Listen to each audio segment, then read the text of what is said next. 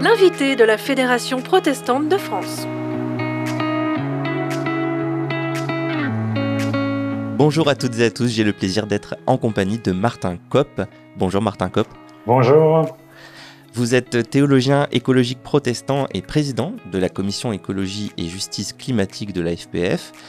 Alors depuis quelques années, euh, la Fédération protestante de France s'est fortement engagée sur euh, ce, domaine écologique. Euh, création de la commission écologie et justice climatique en 2017.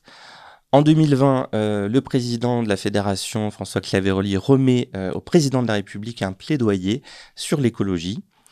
En janvier 2021, l'Assemblée générale de la FPF adopte une recommandation qui demande d'aller plus loin, notamment euh, en proposant la rédaction d'une déclaration d'urgence climatique. Martin Kopp, euh, quel est le sens euh, de, ce, plus d'engagement de la FPF de ces derniers temps?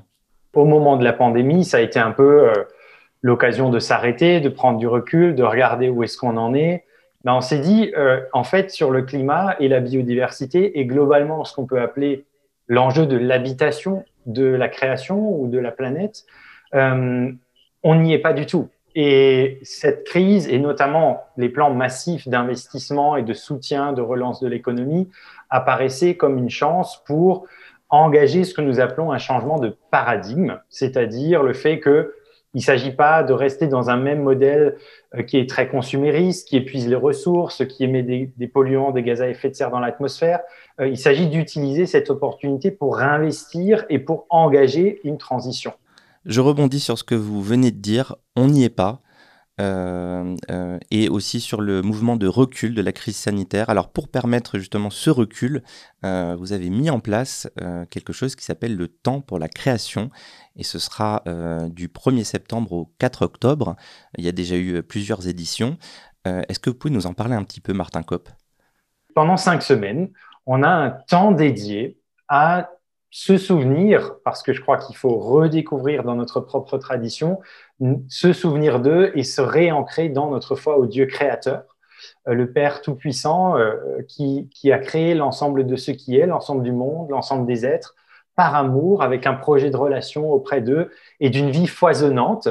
Euh, donc, retrouver cette spiritualité-là, et il y, a des, il y a des communautés locales qui vivent des temps de, de prière œcuménique dans la nature ou qui par exemple, chez moi en Alsace, on a, on a ce qu'on appelle la fête des récoltes, où on, se réjouit, on rend grâce parce qu'au moment de, l'automne, euh, voilà. Donc, de plein de manières différentes, on s'ancre dans cette spiritualité-là. Et c'est aussi un temps pour la création, c'est-à-dire qu'il n'y a pas de spiritualité qui demeure désincarnée. Donc, on invite à aller un pas plus loin, euh, bien qu'il y ait cet ancrage, et grâce à cet ancrage, pour agir. Et agir de diverses manières. Euh, alors, ça peut être euh, des actions écologiques dans la paroisse elle-même, ça peut être des actes de plaidoyer où on s'adresse à ces décideurs et on garde à l'esprit aussi qu'on arrive dans un temps euh, électoral chargé en France. Et tout ça autour d'un thème annuel. Et cette année, la, Maison pour tous, euh, renouveler l'oikos de Dieu. Ça peut sonner un peu technique et c'est du grec, alors, euh, mais c'est du grec aussi du Nouveau Testament. Vous savez, dans écologie, le éco, ça provient de mhm. oikos, qui veut dire la maison le foyer. Et bon, logis, c'est le discours sur, euh, donc c'est la science de, la connaissance du foyer, ça c'est pour la partie scientifique. Et puis vous avez l'économie qui partage la même euh, signification littérale, donc c'est euh, la gestion de la maison. Et a priori, il devrait y avoir une bonne économie pour une bonne écologie. et puis du côté chrétien, bien sûr, on pense le monde comme une maison que Dieu a créée pour que ce soit habité et que ce soit habité à profusion. Peut-être que chacun a sa chambre. Euh, et, est-ce qu'en en fait, on n'est pas en train de déborder de notre chambre et, de plus laisser la place aux autres êtres vivants, que ce soit des animaux ou des plantes? Est-ce qu'on n'est pas en train de déborder pour les plus riches sur la, sur la chambre des autres êtres humains et de leur dignité et de ce à quoi ils ont droit, avec le fait qu'aujourd'hui, ben, vous êtes euh, un habitant moyen des pays développés, vous consommez 3,7 planètes, quand les pays dits les moins avancés sont en moyenne à 0,6 renouveler l'oikos de Dieu, ça, veut dire quoi se renouveler? En fait, cette maison-là, on est, on, est, en train d'y mettre le feu. C'est ce que disait Jacques Chirac à l'époque, la maison brûle ah et, on regarde ailleurs. Ah oui, donc renouveler la maison de Dieu, c'est éteindre la maison qui brûle un peu. C'est pas un rafraîchissement de tapisserie. Ah non, non, c'est effectivement, merci pour, la, pour filer la métaphore. C'est ici, là, il y a d'abord un incendie à éteindre. Et puis, on sait tous que lorsqu'il y a eu du dégât, il faut reprendre. Euh, donc renouveler dans le sens de rénover, bien sûr, euh, reprendre soin, il va falloir refaire les peintures, etc. Et c'est là où il y a une bonne nouvelle. Et moi, j'insiste toujours aussi, il faut, il faut mettre en avant les motifs d'espoir. On l'a vu euh, lorsqu'il y a eu la pandémie et que tout d'un coup, par exemple, il y a, il y a plein d'endroits où on a, on a laissé la nature tranquille la nature, elle, il y a une force de vie incroyable et elle a une résilience, c'est-à-dire une capacité à se relever des, dégâts qui est incroyable. Donc, euh, il y a des endroits, si vous arrêtez de mettre des pesticides et de surexploiter avec l'agriculture, tout d'un coup, la biodiversité, elle revient. Il y a des endroits, si vous arrêtez d'être trop présent comme être humain, tout d'un coup, on a vu, il y a des sangliers, des biches, euh, enfin, il y a la vie sauvage tout d'un coup qui revient dans les rues. À Venise, on a revu des cygnes, euh, on a revu des poissons dans les canaux. Enfin, voilà, il y a, il y a, donc, il y a une force de vie qui est présente, mais peut-être qu'il faut qu'on apprenne aussi, ben, dans la maison, ce que j'aime bien, je parlais des chambres, hein, c'est pas pour rien, c'est de dire chacun a aussi son espace de vie. Et si vous avez, tout le monde a une expérience de la vie familiale, il faut qu'on respecte nos espaces pour bien vivre ensemble. Important. Et, aujourd'hui, euh, on partage pas. Aujourd'hui, on n'est pas cohabitant comme être humain. Aujourd'hui, on accapare. Et de fait, mmh. c'est pas pour rien qu'on est sur une trajectoire du coup où on estime que sur le rythme actuel, on risque d'avoir 80% euh, des espèces qui disparaissent. Alors, le temps de la création, donc ça, c'est cette euh, thématique euh, euh, Une maison pour tous, renouveler l'oikos de Dieu. Hein. Oikos, on rappelle, ça veut dire maison. Et c'est du 1er septembre au 4 octobre. À qui s'adresse cet événement? Oui, alors, c'est un événement œcuménique et donc ça, ça, s'adresse de manière très large à chaque, à chaque croyante et à chaque croyant parce que je crois qu'il y a un chemin aussi euh, personnel à faire sur cette question-là. Il y a, quand on parle de conversion écologique, il y a quelque chose qui se joue vraiment dans, son intime. Comment est-ce que moi je suis touché dans mon histoire, dans ma spiritualité, et euh, quel est mon rapport au Dieu créateur euh, Enfin voilà, il y, a, il y, a, des choses qui sont aussi vraiment à ce niveau-là, mais aussi de manière plus large, bien sûr, aux diverses communautés et aux paroisses. Donc hmm. on offre dans les ressources, par exemple, on offre une liturgie type œcuménique, on offre aussi euh, des propositions liturgiques euh, particulières pour des protestants, avec quelque chose d'un peu plus luthero-réformé et quelque chose d'un petit peu plus évangélique, même si on veut pas tracer des lignes euh, mm. voilà, trop, trop, trop claires. Mais, mais voilà, on a aussi notre tradition liturgique, il faut l'adapter, le vivre la manière dont on le vit en général dans, dans, sa paroisse. Et si on peut en plus en faire un moment on se retrouve comme chrétien, donc avec les catholiques, mais aussi les orthodoxes. Mhm. Dans certains endroits, il y a des villes où on a aussi des anglicans. Où voilà, c'est vraiment l'écologie et où la foi euh, en Dieu, le Créateur, et la question relever le défi écologique est peut-être un des lieux les, plus beaux pour euh, ce que François Claveroli appelait un œcuménisme de la cause, c'est-à-dire un lieu engagé sur des choses concrètes. Voilà, exactement, exactement. Engagé dans des choses concrètes. Et c'est bien pour ça que ça s'appelle temps pour la création, parce qu'on est aussi là pour être, euh, pour mettre en œuvre dans notre liberté notre responsabilité, qui est une notion qui dans le protestantisme nous avons très à cœur, euh, qui est engagée aujourd'hui face à ce défi. Pour les paroisses ou pour les personnes qui, souhaitent s'y intéresser ou mettre en place des actions, euh, les ressources sont déjà disponibles aujourd'hui pour septembre? Oui, elles sont mises en ligne, elles sont disponibles. On a des PDF en français que vous pouvez trouver sur le site de la FPF dans les actus. Il y a une actu sur, euh, sur, la, sur le temps pour la création. pardon. Il existe aussi un site international euh, que pour le moment vous trouverez sous seasonofcreation.org, saisonofcreation.org, pour le dire de mhm. manière francisée. Mhm un URL en français arrive. Euh, voilà, donc on, avance et il y, a, il y, a, beaucoup de choses dont vous pouvez vous saisir, mais aussi on vous invite vraiment à faire vôtre ces ressources-là, vous les approprier, à l'adapter à ce qui fait sens dans votre contexte local. C'est aussi ça l'idée. Pensée globale, et là, à l'échelle de l'ensemble de la communauté chrétienne autour du monde, c'est quand même fantastique que toutes les institutions du Vatican, au Conseil communique des Églises, au patriarcat euh, orthodoxe de Constantinople, enfin bon, bref, tout le monde communie dans ce moment-là, mais penser global, mais vivre ça localement.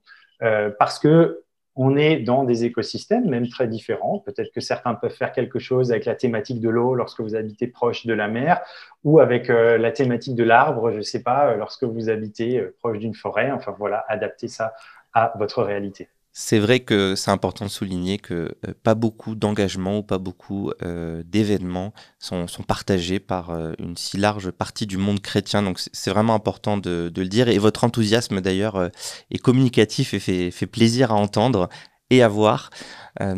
J'aimerais qu'on revienne sur l'actualité quand même en France, avec les marches pour le climat qui ont été, qui ont été lancées, qui ont été soutenues, et même il y a eu un appel de la, de la FPF. Premier appel le 26 mars 2021 euh, contre le projet de loi euh, climat et résilience. Euh, et donc un appel à la marche pour, pour une vraie loi climat et, une dénonciation d'un projet de loi d'injustice climatique. Donc les mots sont forts, c'est un communiqué de la FPF quand même. Euh, et ensuite, le 4 mai, le jour de, l'adoption, du vote de la loi en tout cas, qui a été adoptée, euh, un appel de la FPF à se joindre à la marche d'après, toujours contre ce projet qui semble euh, une injustice climatique. Est-ce que vous pouvez nous, raconter un petit peu cette actualité et comment se sont passées ces marches? Oui. Alors, d'abord sur le fond. Euh, sur le fond, euh, qu'il y ait une, loi climat et résilience qui arrive à l'Assemblée nationale, enfin au Parlement, très bien, on en a besoin mm. parce qu'on sait que notre dispositif législatif n'est pas au niveau de l'ambition requise. En revanche, le contenu était tout à fait insuffisant. Et là, il n'y a même pas besoin d'avancer l'expertise euh, éventuelle de la FPF, c'est de dire toutes les instances indépendantes, dont d'abord le Conseil d'État ou le Haut Conseil pour le climat qu'a nommé et instauré Emmanuel Macron lui-même, disaient en fait, euh, c'est bon, c'est très bien, ça fait deux trois améliorations à gauche à droite et, le projet qui arrive au Sénat après le débat à l'Assemblée nationale, voilà, il y, a, eu quelques progrès, mais en termes d'échelle, et c'est ça qu'il faut bien saisir, en termes d'échelle, on n'y est pas du tout. Regardez les chiffres. La science et les chiffres sont têtus. Et on sait que au niveau mondial, nous dit le GIEC par exemple, il faudrait faire décroître les émissions de gaz à effet de serre de 7,5% par an à partir de 2020 jusqu'en 2050 en arrivant à la neutralité carbone. Mmh. Mmh. la France, l'Europe, elle essaie de se donner un objectif de moins 55% d'émissions d'ici 2030. La France est restée un objectif de moins 40. Et sur ces moins 40, les estimations indépendantes disent le projet de loi actuellement sur la table, il délivrera moins 4%. C'est-à-dire qu'on n'est même pas à un dixième, un dixième du chemin qui serait nécessaire. Et, ces marches, ça a marché, ça a fonctionné, euh, la mobilisation euh, s'est faite? Voilà, donc le but, c'était effectivement d'appeler à plus d'ambition, parce qu'en l'état, c'est pour nous un, un enjeu d'injustice climatique. Euh, les marches ont eu lieu, et c'est bien de voir que, d'abord pour, pour dire, la dynamique était, était très belle, et en sortie de pandémie, et en respectant bien sûr les consignes sanitaires, la distanciation physique, etc., de voir ce dynamisme, et ça faisait du bien aussi de, se retrouver, avec des gens. Je crois qu'il y a même quelque chose dans la marche qui, pour nous, euh, relève, bien sûr, il y a un message au gouvernement, mais il y a ce besoin aussi de, se retrouver entre êtres humains et quand on est engagé sur ces questions-là, ça peut être difficile. C'est pas un enjeu euh, où il y a des bonnes nouvelles tous les deux matins. Donc voilà. Euh, par contre, ben euh, ça a augmenté la pression et ça a montré que l'opinion publique reste mobilisée sur cet enjeu-là. Mais que ce soit au sortir de l'Assemblée nationale ou pour le moment le débat au Sénat, on ne voit pas un véritable changement. Mais c'est dire que c'est un sujet qui va nous accompagner et peut-être c'est la porte vers ce qui vient ensuite, c'est de dire euh, on va poursuivre notre travail de plaidoyer. S'il y a d'autres marches, euh, très probablement, il faudra qu'on le décide à chaque fois, mais euh, nous allons être présents à chaque fois. Hmm. Un peu comme dans la Bible, avec le juge unique, hein, il faut venir le réveiller la nuit et lui dire et lui redire et lui redire, parce que lorsque c'est une question de droit et de justice, euh, ben, s'il faut marcher euh, tous les week-ends, moi, je vais marcher tous les week-ends. Et puis, on a des élections présidentielles, d'abord des élections régionales, mais il y a des présidentielles ensuite qui arrivent, des législatives. Et là, ça va être un grand moment politique dans lequel nous auquel nous allons contribuer dans, un esprit, euh, dans l'esprit de la laïcité, qui est la contribution au débat public en conviction des protestants euh, comme Emmanuel Macron avait nommé Vigie d'ailleurs. Euh, voilà, donc on est vigilant sur cet enjeu-là et ça fera partie des choses qu'on dit aussi aux différents candidats qui accepteront de rencontrer la FPF en amont de ces élections. Donc l'accélération de, l'engagement écologique de la FPF ne va pas décroître et, va continuer sur cette lancée si, si, je vous suis bien. Merci beaucoup d'avoir été avec nous Martin Kopp, théologien écologique protestant et président de la commission écologie et justice climatique de la FPF. Je vous rappelle que du 1er septembre au 4 octobre, c'est le temps pour la création. Et si vous êtes intéressé pour vous y investir, euh, vous pouvez aller sur euh, protestantpluriel.org dans la rubrique Actualité, dans les news. Euh, vous aurez toutes les informations, les ressources sont déjà disponibles. Vous pouvez réécouter cette émission sur le site de votre radio ou sur protestantpluriel.org, rubrique Radio FPF, et sur toutes les plateformes de podcast et appli mobile. Merci beaucoup Martin Kopp d'avoir été avec nous. Mais c'est moi qui vous remercie. L'invité de la Fédération protestante de France.